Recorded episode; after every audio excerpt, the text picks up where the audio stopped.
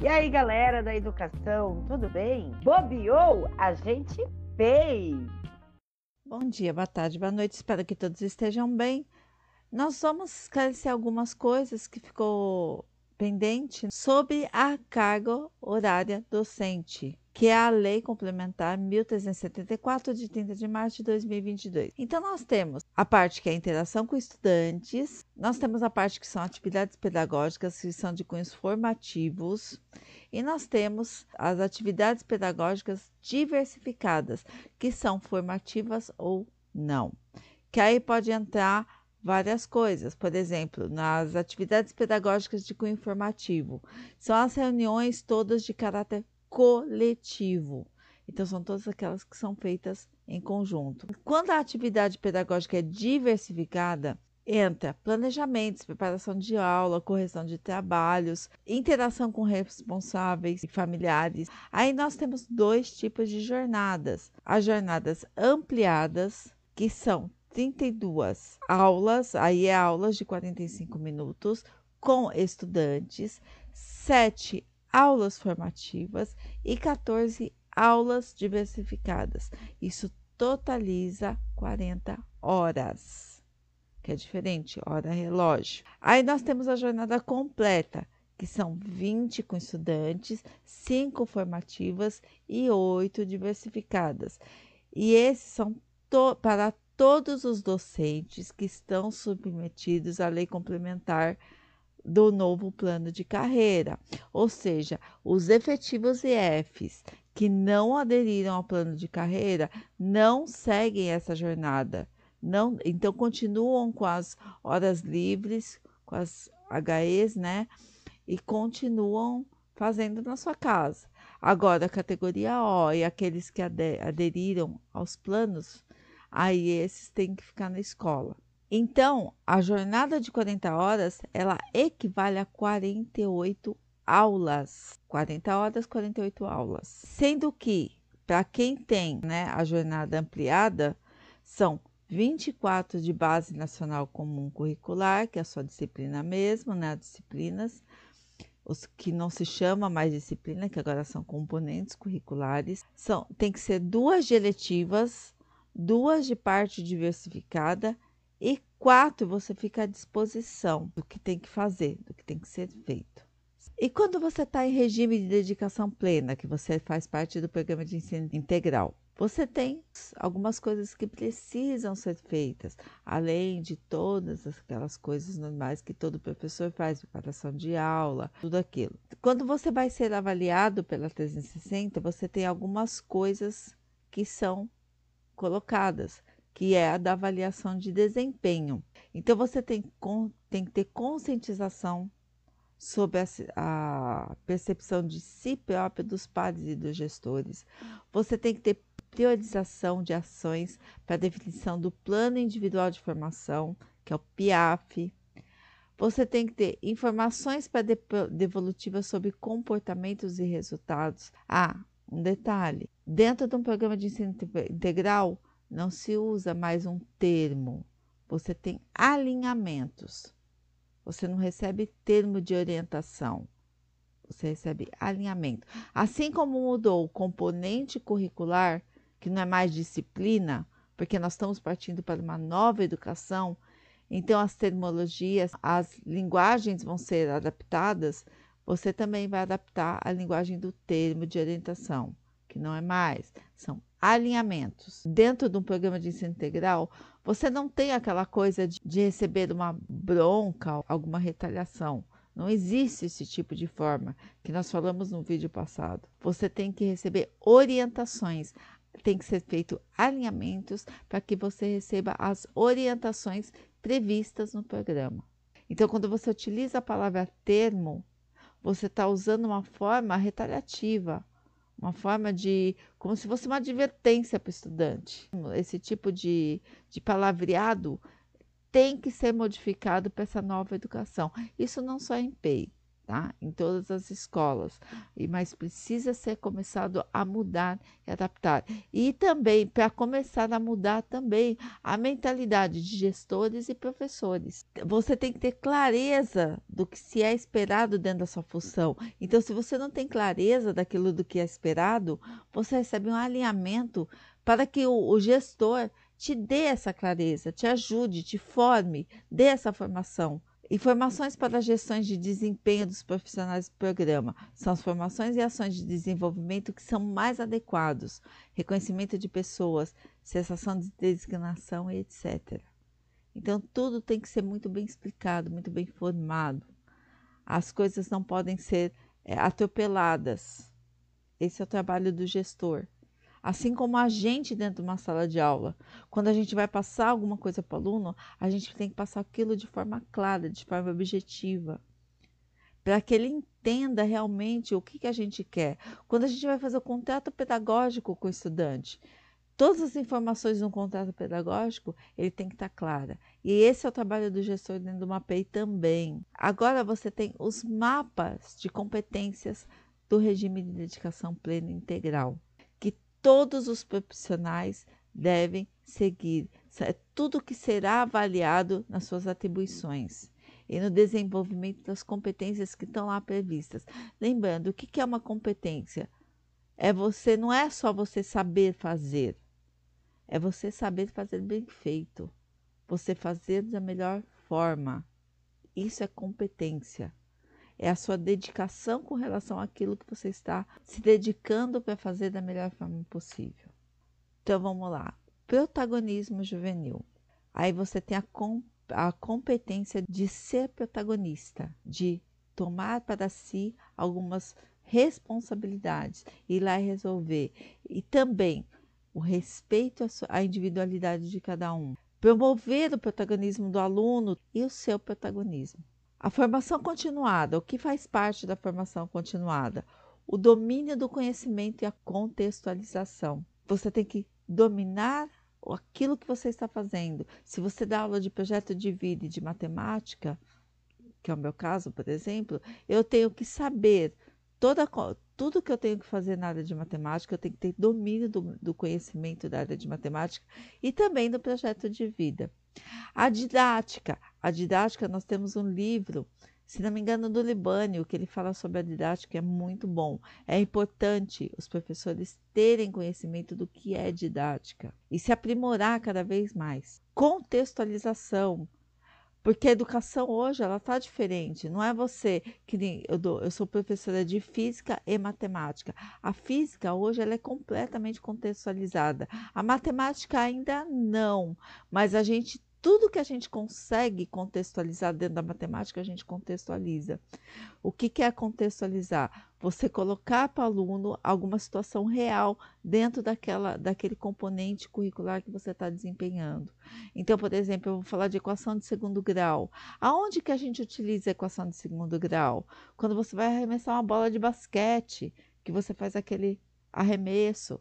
Então, aí você explica para ele. Então, toda essa contextualização faz parte da formação continuada. E é importante as leituras, como eu falei aqui da didática do livro do Libânio, que depois eu vou passar algumas sugestões de livros para vocês, para que aqueles que gostar, gostariam de conhecer um pouquinho mais sobre a função docente e se está se aprimorando cada vez mais, melhorando a sua função, o seu trabalho. Bom, excelência em gestão, o comprometimento com o processo e com o resultado, que é como você planeja a sua aula, como você executa a sua aula e como se você se, se reavalia, faz a sua autoavaliação. Você tá, tem que estar tá sempre buscando essa autoavaliação. Corresponsabilidade é o relacionamento e a responsabilidade que você tem não só com o que você faz, mas com o que o outro também faz. É a colaboração com todos. Porque dentro de um programa de ensino integral, todo mundo tem que estar se ajudando. O trabalho tem que ser contínuo e junto. Né? É, não é as, os componentes curriculares eles não estão mais separados tudo está integrado. Quem estuda o programa percebe isso.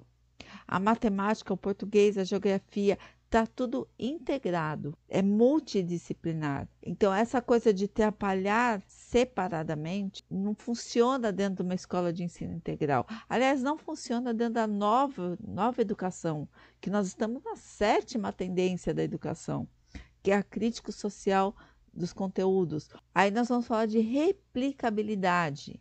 A replicabilidade é a solução, a criatividade, você ter visão crítica. Dentro do programa de ensino integral, você tem que ter visão crítica. Você tem que aprender a ter o foco em solução.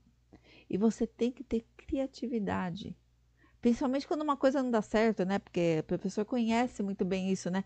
Vai dar aula, a internet não está funcionando, ou o cabo quebrou e você não consegue conectar direito, ou você não consegue espelhar. Aconteceu isso comigo sexta-feira, né? Eu não consegui espelhar na televisão, aí eu tive que passar na lousa, fazer um mapa mental com tudo que eu tinha uh, colocado, né? Toda, toda o que eu ia falar, eu tinha que fazer um mapa mental na lousa para poder explicar para eles, ao invés de eu passar pela tele, ao invés de eu fazer a, o espelhamento na TV que acabou não dando certo, a TV não espelhou de jeito nenhum. Então a gente tem que ter a criatividade e tem que focar na solução. Como eu vou resolver? Os problemas têm, toda escola tem problemas. E a gente, eles, os problemas têm que ser apontados, mas eles também precisam ser resolvidos. E tem que, tem que ser resolvido por todos. Isto é gestão democrática. E tem que ter a visão crítica para entender e questionar. Peraí, não, mas eu acho que isso aqui não vai dar certo. Tem que ter a visão crítica. Vamos tentar uma outra forma de resolver, mas com todos.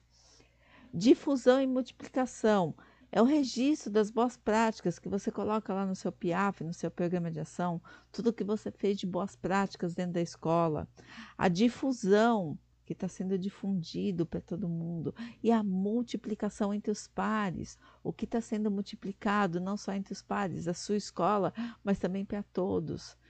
Entendeu? É contato de escola. Olha, aquele professor da escola tal fez tal coisa. Então vamos Vamos fazer isso na escola também. A gente faz adaptação, faz aqui na escola também. Então, é, esses itens que nós acabamos de conversar vão ser falados lá na sua avaliação 360.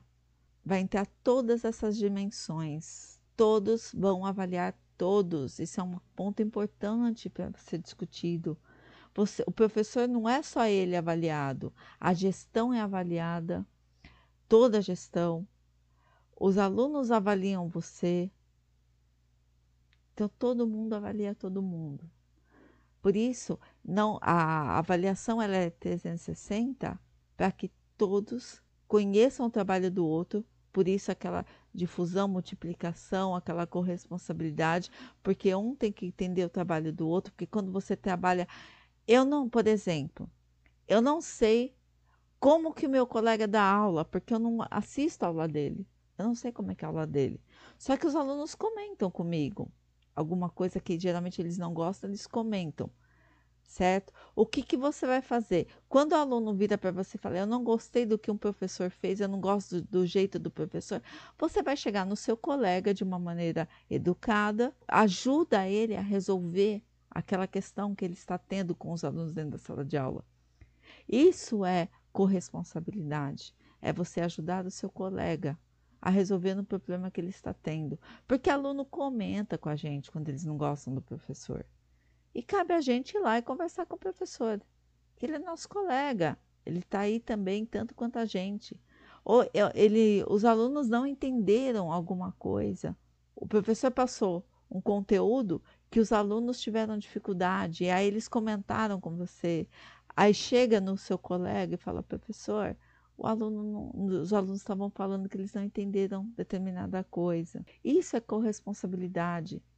Você não está chamando atenção, você está convidando o professor para ajudá-lo a tentar achar um meio dele encontrar uma solução e está sendo corresponsável pelo aprendizado do aluno, que é essa função da escola, fazer o aluno aprender. Então, nós temos que é, deixar de lado essa mania de que aí eu não vou falar porque o professor vai se sentir ofendido. Se ele vai se sentir ofendido, ele não tem que estar numa escola de ensino integral, porque todos têm que estar integrados com todos, todos têm que conversar com todos, todos estão interligados. Então, isso não é você chamar atenção, isso não é você que, é, criticar, isso é você fazer com que o professor seja cada vez mais, melhor. Assim como o professor que passa informações, que lê um livro e passa as informações para os outros colegas, é também legal, é importante. Isso faz parte da formação de cada professor. Porque às vezes ele ficou sabendo alguma coisa, ele fez um curso que ele achou bacana uma determinada coisa, ele não está replicando, ele não está passando. O professor tem que parar com essa mania de achar que se ele falar, o que os outros vão pensar. Não, todo mundo tem que estar tá fazendo cursos, todo mundo tem que estar aprendendo e todo mundo tem que estar replicando o que está aprendendo. Esta é a função do professor. Todos aprendem com todos. Isso é Paulo Freire, que é o, o sentido da nossa educação. Paulo Freire, apesar dele não ser tão citado hoje, porque tivemos, hoje nós temos vários outros autores, mas que seguem essa linha de Paulo Freire. Paulo Freire não é citado diretamente, mas é citado indiretamente. Saviani segue Paulo Freire. Libânio segue Paulo Freire e todos os outros. Então é importante os professores aplicar conhecimentos, para aprimorar cada vez mais a prática do outro também. Se ele está melhorando a sua, ele quer que o outro também melhore junto com ele. Dentro de uma escola PEI, não existe competitividade, existe colaboração. Pessoal, então é isso. Se vocês quiserem mais coisas para a gente falar, para a gente conversar, mandem nos comentários. A gente termina por aqui. Pessoal, deixem o seu like, se inscrevam no canal, que vocês tenham uma ótima semana e até o próximo vídeo.